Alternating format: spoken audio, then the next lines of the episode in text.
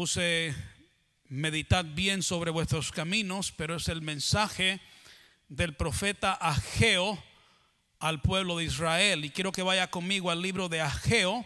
Hermanos, pero el libro de Ageo va en conjunto con el libro de Esdras. Así que ah, si usted lee Ageo, usted casi tiene que leer Esdras porque, porque el libro de Ageo va en conjunto con el libro de Esdras. Ah, el libro, hermanos, de Esdras, encontramos que hay un rey que se llama Ciro, Ciro, rey de Persia, y él le permite a Israel regresar de Babilonia a Israel. Y yo sé que es historia que ya hemos cubierto anteriormente, usted quizás lo recuerda, pero Israel estaba en cautividad en Babilonia y Ciro ah, ah, este, da el permiso para que ellos, los judíos, pudiesen regresar de Babilonia, donde estaban en cautividad a Israel.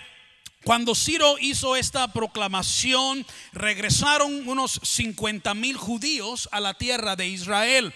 Y en, y en, el libro de Esdras vemos, hermanos, y no vamos a ir a Esdras por el tiempo, pero vemos que cuando estos judíos regresan a Israel, ellos comienzan a reconstruir el templo. Recuerda, estaban en Babilonia, ellos estaban en cautividad, pero cuando regresan los judíos de Babilonia a Israel, dije que como 50 mil regresan cuando se hace la proclamación por Ciro, rey de Persia, comenzaron a reedificar el templo. Es importante recordar esto. ¿Qué es lo que comenzaron a reedificar? El templo. Ellos regresaron, estaban en cautividad y regresan a Israel están reconstruyendo el templo, hermanos. Mientras ellos están, y en sí de eso se trata el libro de Esdras. El libro de Esdras se trata de la reconstrucción del templo cuando Israel regresó de Babilonia a Israel. Ahora, hermanos, cuando están reconstruyendo el templo, dice el libro de Esdras, no tiene que ir ahí, lo puede escribir, pero es versículo, capítulo 4, versículos 1 al 24.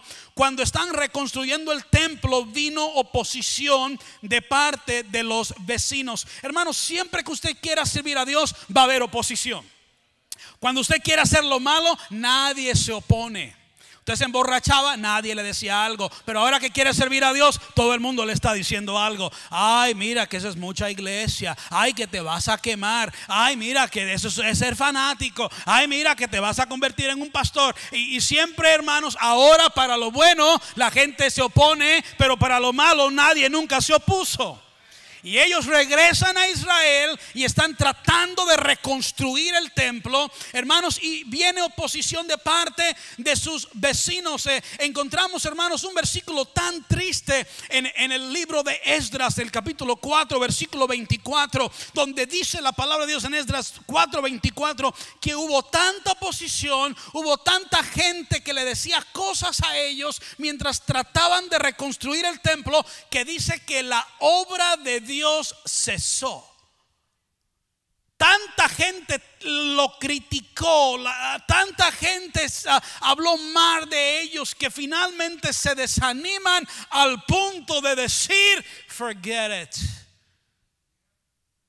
Y cesó, hermanos, lo más triste quizás en el libro de Esdras es ese versículo en el capítulo 4, versículo 24, que por el desánimo todos tiraron la pala, que por el desánimo todos tiraron el martillo, que por el desánimo todos tiraron el marrón y dijeron, ¿sabes qué? Mejor ahí les va, que, que, que ¿para qué servir a Dios? ¿Alguien me está escuchando? Te vengo a decir en esta mañana es precisamente lo que el diablo quiere que nosotros hagamos. El diablo quiere que tiremos la pala, el diablo quiere que tiremos el martillo, el diablo quiere que digamos, ah, ah, ¿sabes qué? Tanta crítica, tanta batalla, tanta oposición, el diablo tanto nos ataca, ¿para qué seguir adelante? ¿Alguien me está escuchando en esta mañana?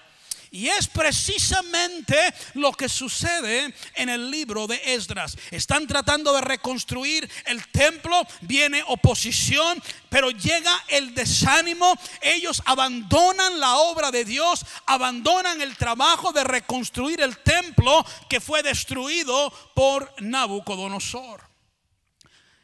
Hermanos, por casi 20 años, 18 casi para ser exacto, la obra de Dios se detuvo. Por 18 años el, templo quedó ah, ah, este, abandonado o, quedó la obra a mediasto. Ah, na- nadie tocó nada por 18 años, casi 20 años. La gente, hermanos, en estos casi 20 años se enfocaron en ganar dinero. Recuerda, cuando llegaron, lo primero que querían hacer era reedificar el qué? El templo. Pero vino el qué? El desánimo. Y cuando viene el desánimo y tiran la pala y tiran el martillo y dejan todo allí, por 20 años lo dejan ahí y en lo que se enfocaron ellos es en ganar dinero. Hay de aquel que vive su vida para solo ganar dinero. Que pocos amenes escuchan en esta mañana. Hay de aquel que solo vive para ganar dinero.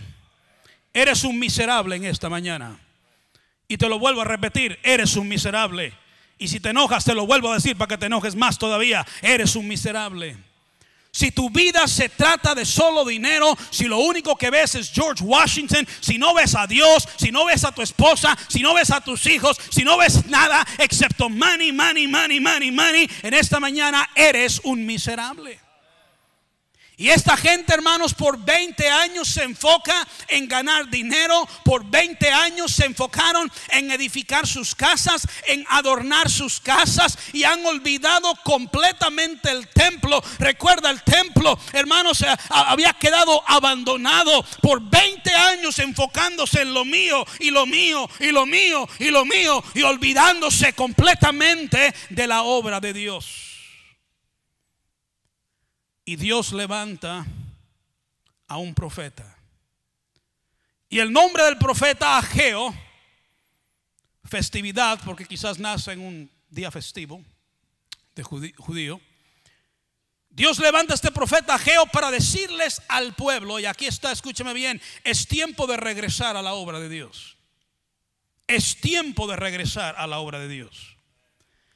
Has estado enfocado solo en ganar dinero, has estado enfocado solo en tu casita, has estado enfocado solo en adornar lo tuyo, has estado enfocado en un terreno en México, en un terreno en Honduras, en un terreno en Guatemala, has estado enfocado en money, money, money, money, money. Es tiempo ahora de enfocarnos en la obra de Dios. ¿Alguien me está escuchando? Yo sabía que iba a escuchar pocos amenes en esta mañana. Es tiempo de enfocarnos en la obra de Dios. Tenemos que terminar la reedificación del templo. El propósito mayor de Ageo, y quiero que entiendas esto, hermanos, el propósito mayor de Ageo no es tanto el templo, no es tanto la estructura, no es tanto el edificio, porque el edificio no importa. ¿Alguien me está escuchando? Cuando comenzamos Tierra Santa, hermanos, el edificio donde estábamos parecía, que la llorona iba a salir en ese edificio. No había baños, el baño estaba a media iglesia, hay, un foco allí y ahí estaba el baño a media iglesia y lo movimos porque dijimos que, vergüenza que alguien esté usando el baño ahí todo el mundo lo escuche. Un pastor vino de visita y llegó al edificio y dijo, ¿esto es iglesia? Le dije, sí, esta es nuestra iglesia. Dijo, pensé que era una bodega, pensé que vinimos a recoger madera. Pero es donde Dios nos puso. Y la iglesia empezó a crecer. Y tumbamos paredes. Y tumbamos más paredes. Y tumbamos más paredes. Y tumbamos más paredes. Y, me dijeron los hermanos, pastor, ya no puede tumbar más paredes porque se nos cae el edificio. Tenemos que mudarnos. ¿Algo me está escuchando? El edificio no importa. Ni el edificio no importa. Si estás, hermanos, en un edificio feo, ah, ah, que no está muy bonito, el edificio no importa. A Ageo en sí no le importaba tanto el edificio. A lo que a Ageo le importaba era la gloria de Dios. Y vamos a llegar a esto. La razón que Ageo quería la reedificación del templo, la razón que le dijo a un montón de gente que puso a un lado la pala por 20 años, que dejó a un lado todo instrumento de trabajar por 20 años y se enfocaron en ganar dinero, en casas, en adornar casas. La razón primordial por la reconstrucción del templo no es tanto el edificio, es la gloria de Dios, la presencia de Dios. Hermanos, antes de que Nabucodonosor llegase y destruyera el primer templo, encontramos que la gloria de Dios se fue. En el primer templo que fue destruido por Nabucodonosor, la gloria de Dios antes de ser destruido, recuerda, fue destruido, por eso están reedificando. Antes de ser destruido, encontramos en el libro de Ezequiel que la gloria de Dios se va. ¿Puedo decir algo en esta mañana? La gloria de Dios se puede ir. La gloria de Dios se puede ir. La gloria de Dios se puede ir de una iglesia. Una iglesia puede perder la gloria de Dios. Un hogar, una familia puede perder la gloria de Dios. Una persona, hermanos, la gloria de Dios en el libro de Ezequiel se va. Quiero que vayamos al libro de Ezequiel. No pierda su lugar en Ageo porque a lo mejor nunca jamás lo va a volver a encontrar. El libro de Ezequiel. ¿Estamos bien, hermanos? En, en el libro de Ezequiel la gloria de Dios se fue. Vamos al capítulo 9. Pero la gloria de Dios, hermanos, no se va de un solo. En el libro de Ezequiel encontramos que la gloria de Dios se fue en etapas. En etapas. Dios, Dios se empieza a ir de un lugar y, Él empieza a salir lentamente de un lugar. Y encontramos en el libro de Ezequiel que en etapas Dios está saliendo del templo. En el libro de Ezequiel capítulo 9 versículo 3. ¿Estamos bien hermanos? Mira lo que dice ahí Ezequiel 9.3. ¿Lo tienen? Dice, la gloria de Dios se elevó de encima de qué? Del querubín sobre el cual había estado, alumbrar de la casa y llamó Jehová al varón vestido de lino que tenía a su cintura el tintero de escribano. Pero encontramos que en la gloria de Dios se elevó de encima de qué? Del querubín. Recuerda que la gloria de Dios estaba en el lugar santísimo, estaba el arca del pacto y sobre ese arca del pacto a un lado y al otro lado estaban los dos querubines con sus alas cubriendo ahí donde el propiciatorio, donde la sangre se ponía el día de expiación y la gloria de Dios, la Shekinah, gloria de Dios estaba sobre el arca del pacto. Hermanos, cuando dice que la gloria de Dios se elevó de los querubines es que se levantó de, la parte más adentro del templo, que es el lugar santísimo y se empezó a ir de la parte más adentro del templo. Encontramos la primera etapa, la, gloria de Dios se está viendo desde el lugar santísimo. Se está viendo de entre las alas de los querubines y sale, dice la Biblia, alumbrar de la puerta principal. Quiero que vayamos al capítulo 10, versículo 4. 10, 4. ¿Lo tienen ahí? Así que primero se levanta del lugar santísimo y llega a alumbrar de la puerta. Mire lo que dice la Biblia. Entonces la gloria de Jehová se elevó de encima del querubín a qué? Alumbrar de la puerta. Encontramos la gloria de Dios, hermanos, ya no está en el lugar santísimo. La gloria de Dios ya no está en lo más adentro del templo, sino que ahora está en el atrio de adentro o en la entrada. Hay algunos aquí, escúchame bien, que la gloria de Dios ya se está viendo de tu casa. La gloria de Dios ya se está apartando de algunas iglesias. Y dices, pero todavía está allí, sí, pero ya se está viendo. Ya no está en el lugar donde estaba antes. La gloria de Dios ya no estaba en el lugar santísimo. Ahora estaba en el umbral de la puerta estaba en la entrada. Hey, la gloria de Dios está por ir. Alguien va a hacer algo, alguien va a decir algo. La gloria de Dios se está viendo y todos estamos como si nada. Alguien me está escuchando. Encontramos la gloria de Dios apartándose, pero en etapas. Vaya conmigo al versículo 19. Estoy en Ezequiel capítulo 10. Versículo 19. ¿Lo tienen ahí? Dice la Biblia, y alzando los querubines sus alas, se levantaron de la tierra delante de mis ojos. Cuando ellos salieron, también las ruedas se alzaron al lado de ellos y se pararon a la entrada, a la puerta oriental de la casa de Jehová. Y la gloria de Dios de Israel estaba por encima de ellos. Lo vemos ahora en la puerta oriental de la casa de Jehová. La gloria se está viendo. Se está viendo la gloria. Primero estaba en el lugar santísimo y después llegó al umbral de la puerta. Ahora está saliendo. La gloria de Dios se nos va. Alguien va a hacer algo. Y nadie hacía nada, nadie decía nada. Vamos al capítulo 11. ¿Estamos bien, hermanos? Capítulo 11, versículo 22. Dije, la gloria de Dios no se va de un solo, la gloria de Dios se va en etapas. Ezequiel 11, 22. ¿Lo tienen ahí, hermanos? Dice después alzaron los querubines sus alas y las ruedas de en pos de ellos y la gloria del Dios de Israel estaba sobre ellos. Lea conmigo el 23 por favor. Dice, y la gloria de Jehová se elevó de en medio de la ciudad y se puso sobre qué? El monte que está al oriente de la ciudad. Hermanos, encontramos que la gloria de Dios estaba en el lugar santísimo, en la parte más adentro del templo, y sale al umbral de la puerta, y luego sale a la puerta que está al oriente, y del oriente dice la Biblia que la gloria de Dios se va hasta el monte de los olivos. Allí está y se sienta la gloria de Dios, hermanos. ¿Por qué? Porque Cristo en su segunda venida, dice Zacarías, regresará al monte de los olivos. Allí es que Cristo va a venir. Ahí es que va a tocar tierra en el monte de los olivos, pero la gloria de Dios se va desde la parte adentro del templo y llega hasta el monte de los olivos. Se fue la gloria. La gloria, dije, no se va de un momento. La gloria no se va de un solo. La gloria de Dios se va en etapas. Han algunos en este cuarto, escúchame bien, que ni cuenta te has dado de que la gloria de Dios se está viendo en tu vida. Ni cuenta te has dado. ¿Alguien me está escuchando?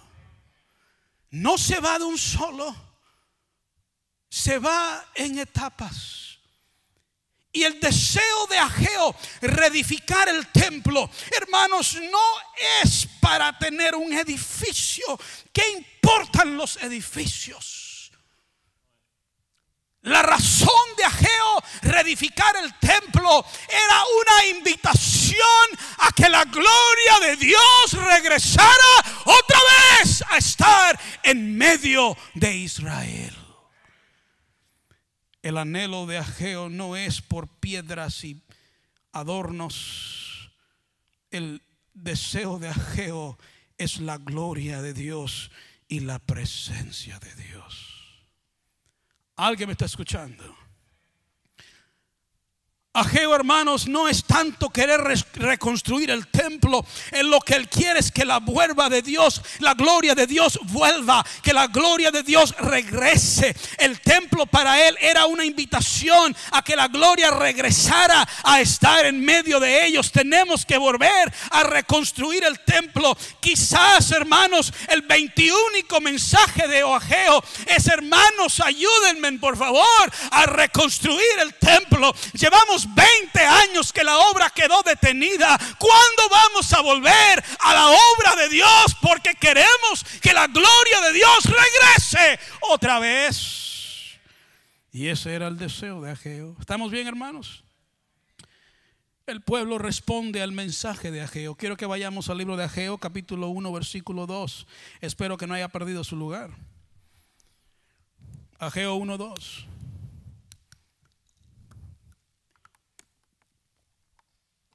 El pueblo responde. Mira lo que el pueblo responde. Lea conmigo Ageo 1.2. Dice, así ha hablado Jehová de los ejércitos, diciendo, este pueblo dice, ¿qué dice el pueblo? No ha llegado aún el tiempo, el tiempo de, la, de que la casa de Jehová, hermanos, no ha llegado aún el tiempo de que la casa de Jehová, hemos estado esperando 20 años, ¿qué más quieres esperar? ¿Alguien me está escuchando? Hermanos, eh, y, ese, es, ese, es, el problema con el cual se está encontrando Ageo. Hermanos, después lo, ah, lo, vamos a hacer, es, la, contesta del pueblo. Hermanos, tenemos que reedificar el templo. Llevamos 20 años esperando. Pastor, después lo hacemos. Después es la respuesta que escucho de muchos. Pastor, después lo hago. Hermanos, llevas 20 años diciendo después, ¿cuándo lo vas a hacer? Qué callado está en esta mañana. Wow. Llevas 20 años diciendo después lo hago. ¿Cuándo va a ser después? Ahí va a estar en una silla de rueda o con un walker y temblando, pastor, después lo hago. Hermanos, ya ni va a haber después para ti. Después te enterramos. Después, pastor, uno dijo, pastor, cuando Dios, cuando me retire me voy al campo misionero. Cuando te retires, hermano, vamos a que cargarte. Después, después, la raza deja todo para después. La raza deja todo para después. Y el problema es que después nunca llega. ¿Alguien me está escuchando? Ah, pastor, ahí después lo hago, después, lo hago. Día, fecha, exacta, hora. Alguien me dice, pastor, después, ¿qué hora? ¿Qué día? ¿Qué fecha? A ver, saco mi calendario. ¿Cuándo? Porque he aprendido que si no ponemos fecha exacta, nunca lo hacemos. Pastor, después me caso.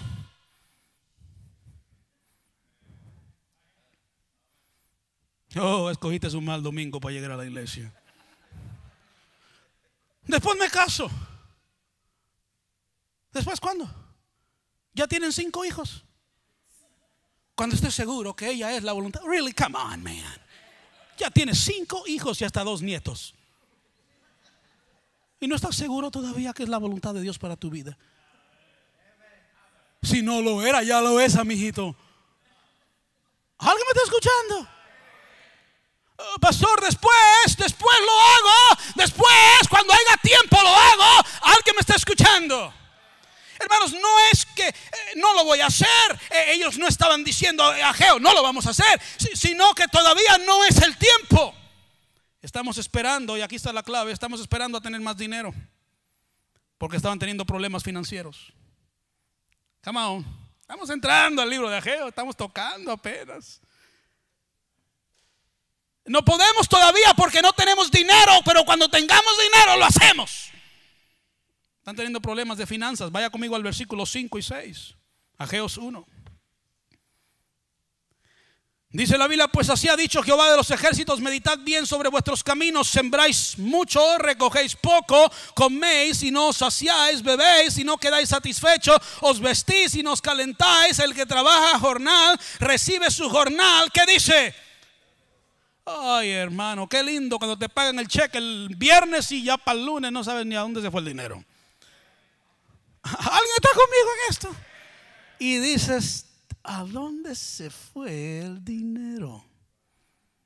¿Sí me está entendiendo? Y usted trabaja y hasta trabaja 16 horas y le dan tremendo cheque y ya para hermanos el martes y miércoles no tiene ni para gasolina. Uh. Están diciendo a Geo, a, la verdad, mira, quisiéramos ayudarte, ¿verdad? Y, todo eso, ah, pero el problemita que tenemos a Geo es que, you know, no, no hay dinero y ese es el problema. Ah, pero cuando haya dinero, ah, te vamos a, comenzar. Cuando haya dinero, te vamos a apoyar a Geo. Un día de estos, un día de estos. Oh, oh, todavía no es tiempo, pero un día de esto lo vamos a hacer yo, pensé, cuando yo estaba leyendo el libro de Geos y estaba estudiando expositivamente cada versículo del libro de Geos, yo dije, eh, ¿habrá tenido iglesia Geo en México, en Honduras o Guatemala? Porque es exactamente como la raza. ¿Alguien me está escuchando? Excusas de por qué no hacemos para Dios. El mensaje de Ageo es muy simple versículos 7 al 11. ¿Estamos bien, hermanos, en esta mañana? Dice, dice usted, pastor, ¿y cuándo va a parar de leer todo Ageo? Hermanos, cuando me da hambre normalmente es cuando yo paro. Dice Ageo 1, 7 al 11. ¿Lo tienen ahí? La bendición que esta mañana comí bien. Dice la Biblia, así ha dicho Jehová de los ejércitos, ¿qué dice?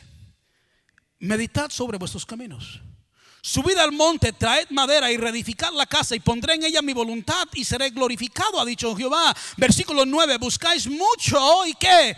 Y halláis poco y encerráis en casa y yo lo disiparé en un qué? Ah, significando que usted ahorra, money, money, money, ahorra, ahorra, echa el cochinito, echa el cochinito, ahorra, ahorra, ahorra. Y Dios hace. Bye bye, money. ¿Alguien me está escuchando? En otras palabras, ahorras y ahorras y ahorras y ahorras y ahorras y te para la policía y te bajan 3 mil dólares.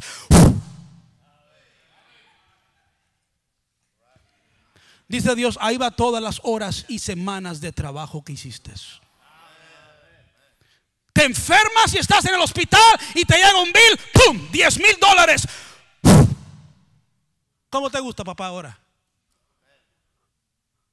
Trabajamos tanto, pero no salimos adelante. Pareciese ser que todo lo estamos echando en un saco roto. Y Dios les está diciendo, medita bien en esto. ¿Alguien me está escuchando?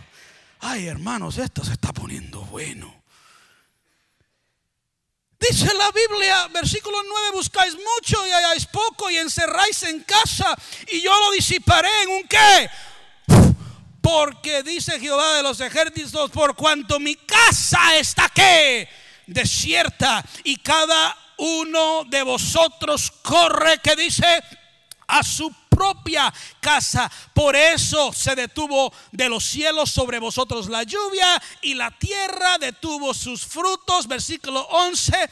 Y llamé la que la sequía sobre esta tierra y sobre los montes, sobre el trigo, sobre el vino, sobre el aceite, sobre todo lo que la tierra produce sobre los hombres, sobre las bestias, sobre todo trabajo de manos, hermanos, Dios puede soplarlo todo si se le pega la gana porque Él es Dios. Pastores que comencé a trabajar acá y ahora agarré dos trabajos y ya estoy haciendo esto y estoy haciendo aquello y vendo esto y vendo aquello. Y Dios dice,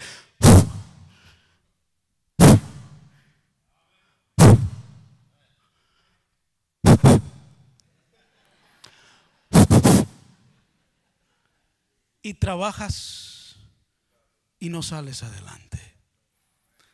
Medita bien en esto, dice la Dios. ¿Alguien me está escuchando, hermanos? Espero que me esté escuchando. Hermanos, fue Dios el que detuvo la lluvia de los cielos. Fue Dios el que llamó la sequía sobre esta tierra, sobre los montes, sobre el trigo, sobre el vino, sobre el aceite, sobre todo lo que la tierra produce, sobre los hombres, sobre las bestias y sobre todo trabajo de sus manos. Querido hermano, el juicio de Dios no es solamente a veces falta de trabajo. El juicio de Dios a veces es falta de satisfacción. En sí me he dado cuenta que la mayoría de las veces el juicio de Dios no viene como falta de trabajo, sino viene como falta de satisfacción. Siembráis mucho, pero recogéis poco. Trabajas mucho, pero no puedes gozar nada porque Dios se está encargando de eso. Hay muchos que tienen trabajo, pero lo que no tienen es satisfacción en la labor de sus manos. Trabajan, pero no llegan a disfrutar la labor de sus manos. Y Dios aún te puede permitir trabajar, pero si no te permite disfrutar lo que tienes, serás un miserable. Porque puedo tener un tremendo bistec enfrente, hermanos, de esos que uh, filet mignon, medium well, uh, jugoso, uh, marinated por, por días, sabrosísimo. Pero si eh, no lo puedo probar, de nada sirve. Me puede hacer taquitos como a mí me gustan, ah, de, carne asada y al pastor y, de, cabeza, no que me los coma de cabeza, sino que de cabeza, ah, este, y, le pone salsita y le pone cilantro y, cebolla y, le escurre un poco de limón y, con una horchata y ah, vamos a orar, vamos a orar. Pero si no lo puedes probar, de nada sirve. Y puedes tener el mejor perfume del mundo, el perfume más caro del mundo, pero si no lo puedes oler, de nada sirve. Y puedes ver lo más hermoso del mundo. Quizás un jardín de flores puede estar ahí, pero si no lo puedes ver, ¿de qué sirve? ¿De qué sirve tenerlo y no poder disfrutarlo? Alguien me está escuchando. El juicio de Dios a veces hasta te permite tenerlo, pero no te permite disfrutarlo. Es el mal que vio el predicador en el libro de Eclesiastés cuando dijo que Dios es el que da la facultad, aquí está, de disfrutar. De disfrutar. Elvis Presley tenía tantas cosas, pero no tenía la facultad de, de disfrutar. Y muere encerrado, hermanos, como un animal endrogado. ¿Por qué? Porque tenía tanto, pero no se le dio la facultad de disfrutar. Hey, es lo que sucede con muchos artistas, es lo que sucede con muchas personas, actores de televisión, que tienen tanto, pero no se les da la facultad de disfrutar. Y es el peor juicio de todos, es subir hasta la parte arriba de la escalera y darte cuenta que ahí arriba no hay nada. Dice Dios, medita bien en esto. ¿Alguien me está escuchando? Lo peor que Dios te puede hacer es dar trabajo sin satisfacción. Algunos dije trabajan y trabajan y a la iglesia llegan por, no por trabajar. No diezman para ahorrar su dinero. Son esclavos del dinero. Miserables. Miserables. Y sacan a la familia a comer a un restaurante porque no quieren gastar. Pobre mujer cocina hasta el día de madres. Tiene que cocinar la pobre mujer hasta en su cumpleaños, vieja, hazme ahí algo. Mi amor, para mi cumpleaños, no importa. Viejo, pero nunca me sacas. ¿Alguien me está escuchando? No le compras nada a ella. Tus hijos tampoco. Parece tu esposa foto siempre con el mismo traje. Ahorrando, ahorrando, ahorrando, ahorrando, ahorrando, ahorrando, ahorrando. Miserable. Para que te mueras y ella lo gaste con otro hombre. ¿Alguien escuchando? Yo no agarro una aseguranza de vida muy cara porque quiero que mi esposa me siga cuidando todavía. El pastor Fernández, cuando no tenía aseguranza de vida, mi esposa me decía, mi amor, cierra la ventana, te puedes resfriar, ten cuidado, mi amor. Dice, ahora que tengo aseguranza de vida, deja la ventana abierta, deja que el frío entre. Dice, ¿estamos bien, hermanos? Trabajamos y trabajamos y trabajamos, pero no podemos gozar. No hay gozo, no hay paz. Hermanos, cuando usted sirve a Dios, no solo hay satisfacción, hay gozo, hay paz. Pero Dios siempre provee. Dios siempre provee. Pienso del profeta Eliseo como Dios manda a los cuervos a alimentar a Elías. Pienso de Pienso de la, viuda cuya aceite y harina no se terminaba. Pienso de Israel y cómo su ropa y sus zapatos no se desgastaron en 40 años de caminar en el desierto. Pienso de los apóstoles y cómo Jesús les dijo, vayan y no lleven nada con ustedes y no se preocupen de nada. Mío es la plata, mía es el oro, dice Dios. ¿Alguien me está escuchando? Pudiéramos seguir adelante. Vamos al versículo 8 del capítulo 2. Y es lo que Dios les está recordando a ellos. No te preocupes del dinero, preocúpate de servirme a mí. Yo me encargo del dinero. ¿Alguien me está escuchando? Yo me encargo del dinero. Ageo 2.8, léalo conmigo. ¿Qué dice Dios? Mío es la plata y qué? Y mío es el oro. ¿Quién dice esto? Jehová Dios de los ejércitos, hey, deja de vivir para ahorrar y ahorrar y ahorrar y ahorrar y ahorrar. Debe vivir para el dinero, dinero, dinero, dinero.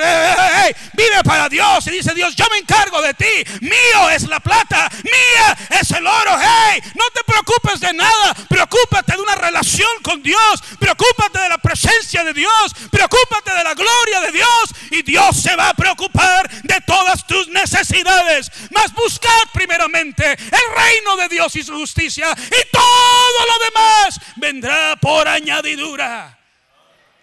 Busca a Dios y Dios se encarga de todo lo demás. ¿Alguien me está escuchando? Alguien dijo, pastor, yo trabajé tanto al año, gano 120 mil dólares al año. De oh, 120 mil dólares al año, qué bendición. Yo lo recibí en tres minutos en un estacionamiento. Un señor llegó y ni ah, conoce bien a la iglesia y dijo, pastor, quiero dar una donación a la iglesia. Aquí va un cheque, 120 mil dólares. Hey, buscad primeramente el reino de Dios y su justicia y todo lo demás vendrá por añadidura. Están enfocados en ganar dinero. Y si, si trabajo más horas, pastor, hermanos, ya no hay más horas al día. Te vas a quedar sin dormir. ¿Alguien me está escuchando? Hay una frase que se repite en el capítulo 1, versículo 5. Con esto voy a terminar. Pues así ha dicho Jehová de los ejércitos. ¿Qué dijo Dios? Meditad bien sobre vuestros caminos. Versículo 7. Así ha dicho Jehová de los ejércitos. ¿Qué dijo? Meditad sobre Pues, hermanos, y quiero que escuche esto. El pueblo de Israel no estaba ocupado en pecados. Estaban ocupados en construir y adornar sus propias casas. Ah, en este momento, cosas cambian después. Pero han olvidado la casa de Dios. Quizás no lo hicieron con malas intenciones. No están en grandes pecados de idolatría, adulterio. ¿Estamos bien? Pero han descuidado la casa de Dios. El profeta le está diciendo, medita bien en lo que estamos haciendo. Porque es difícil corregir a alguien, escúchame bien, que se siente que está bien. Porque algunos, porque no estamos en pecado, pensamos que estamos bien. Porque estamos trabajando y ganando dinero y cuidando a la familia y construyendo casas. Pastor, yo no me estoy emborrachando, yo no estoy usando drogas, yo no estoy, dice Dios, medita bien en esto.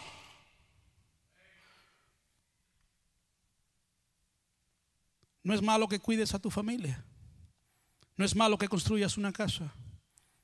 No es malo que tengas dinero, lo he dicho vez tras vez. No es malo tener dinero, es malo cuando el dinero te tiene a ti. Pero está diciendo Dios, pero ¿qué de la obra de Dios? Pero ¿qué de la obra de Dios? ¿Es correcto que haya tiempo para ir de vacaciones? Y no estoy en contra de ir a una vacación. Pero es correcto que haya tiempo para ir de vacaciones, pero que no haya tiempo para ir a las conferencias. Es correcto que haya tiempo para ver televisión, pero que no haya tiempo para orar. Y no creo que la televisión es mala, hay cosas buenas que quizás puedes ver. Es correcto que haya tiempo para ir a jugar fútbol, no hay nada de malo con el fútbol, pero no hay tiempo para ir a la oración. Porque llegas al campo y no hay nada de malo que llegues al campo. Pero el lunes...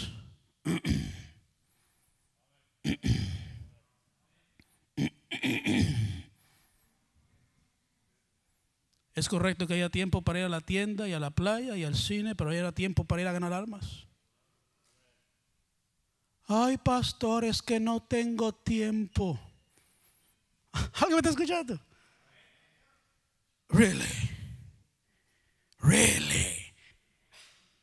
¿Tú no tienes tiempo? ¿Comes?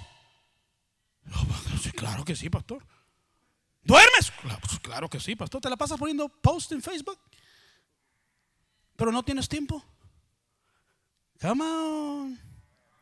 Es correcto que haya tiempo para todo excepto para las cosas de Dios. Meditad bien sobre vuestros caminos. Pensemos bien las cosas está diciendo Ageo.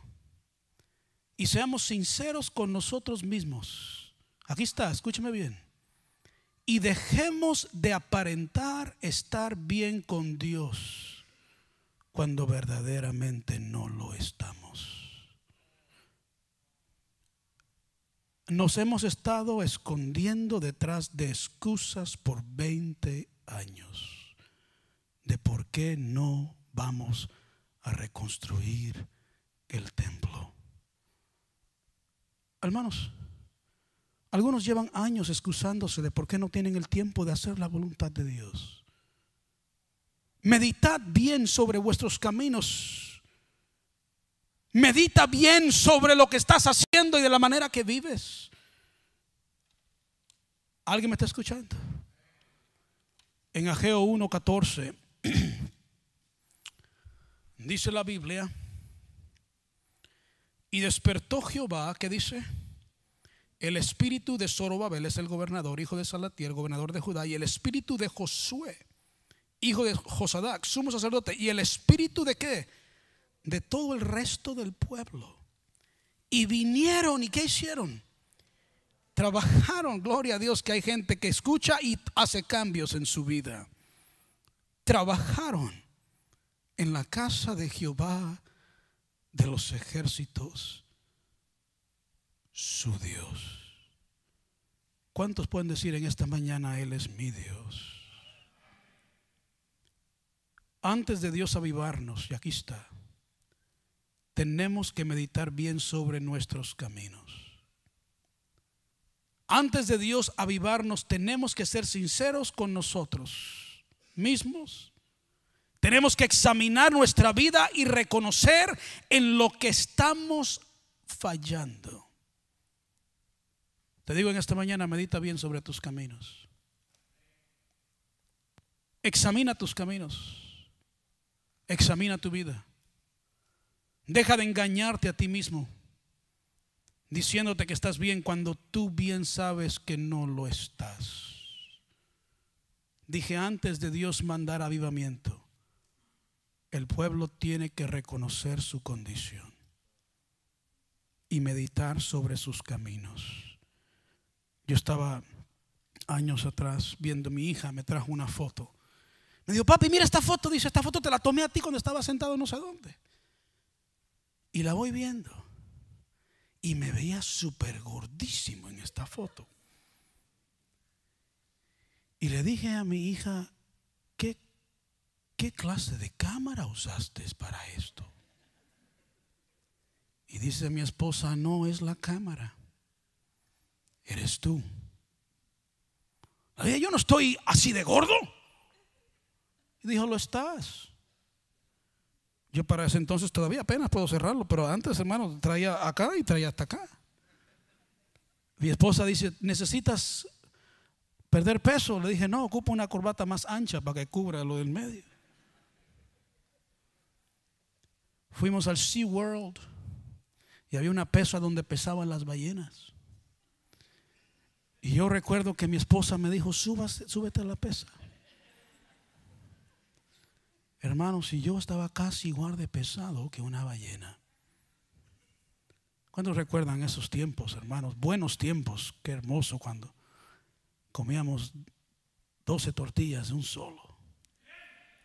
Algunos todavía lo están haciendo. Yo recuerdo, hermanos, que dije, wow. Yo, yo, yo, hermanos, yo no quería reconocer lo gordo que estaba. Yo recuerdo. Yo miraba gente más gorda que yo, decía, uy, yo estoy bien. A mí me encantaba ver gorditos porque me, refugiaba en la gordura de otros. ¿Alguien me está escuchando? Hay algunos en esta mañana que están refugiándose. En, Ay, mira, es que el hermano hace menos que yo. Buscas a alguien peor que tú, siempre lo vas a encontrar. ¿Alguien me está escuchando? Hasta que un día estábamos en una conferencia y yo iba a predicar y yo quería, siempre que predico, me gusta mantener un espíritu positivo, no me gusta que nada negativo se me diga, yo no hablo de problemas, no me gusta hablar de nada de eso antes de predicar, porque quiero predicar con espíritu positivo y traer gozo y paz a la situación. Estaba sentado en la, en la banca, listo para subir a predicar en Florida y, y el director de música que estaba dirigiendo la música era un hombre gordo.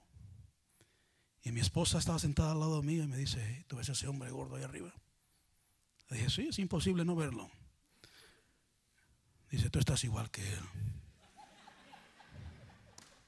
Completamente arruinó el espíritu del predicador.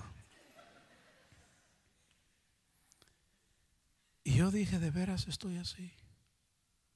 Dijo esa, dijo, el problema es que no lo quieres reconocer. Hermanos, hay algunos aquí que estás mal. Dios quiere mandar avivamiento. Dios quiere despertar el espíritu de su pueblo.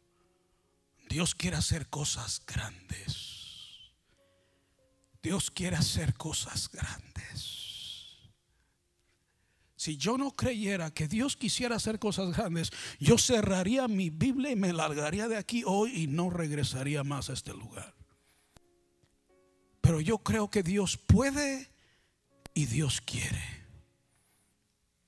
El problema no es Dios. El problema somos nosotros. Si tú puedes meditar bien de tu condición y puedes ser sincero contigo mismo y decir, no soy lo que debo de ser y no estoy donde debo de estar. Dios dice, yo puedo traer avivamiento. Yo deseo avivamiento. Yo anhelo avivamiento. Yo sueño. No sueño edificios. Yo no sueño carpetas, yo no sueño luces, yo no sueño lámparas, yo sueño la gloria de Dios. Ya sea bajo un árbol, ya sea un estacionamiento, pero entiendo que para Dios hacer algo grande, tenemos que meditar bien sobre vuestros caminos. ¿A dónde estoy? Ser sincero conmigo mismo. No soy el papá que debo de ser. No soy el cristiano que debo de ser. No soy el esposo que debo de ser. No recuerdo si fue Charles Spurgeon o Dale Moody que dijo, si un hombre no trata bien su esposa, no vale la pena escucharlo predicar. Meditar bien sobre vuestros caminos. ¿A dónde estamos en esta mañana? Dejar de engañarnos a nosotros mismos y ser sinceros con Dios y decir, Señor, quiero ser diferente. Quiero ser diferente. Tú puedes salir por esa puerta igual o puedes salir por esa puerta diferente. Y la decisión la vas a tomar en este momento. En este momento. Puedes salir igualito o salir un hombre o una mujer cambiada. Depende de ti en esta mañana. El altar está abierto en esta mañana. ¿Quién eres? Meditad bien en esto meditad bien en vuestros caminos. Dejemos de hacer como que con nosotros no es la cosa. Dejemos de engañarnos como que andamos bien cuando no andamos bien. Dejemos de aparentar algo que no somos. Hablo de maestros, hablo de maestras, hablo de líderes espirituales. Hablo de pastores.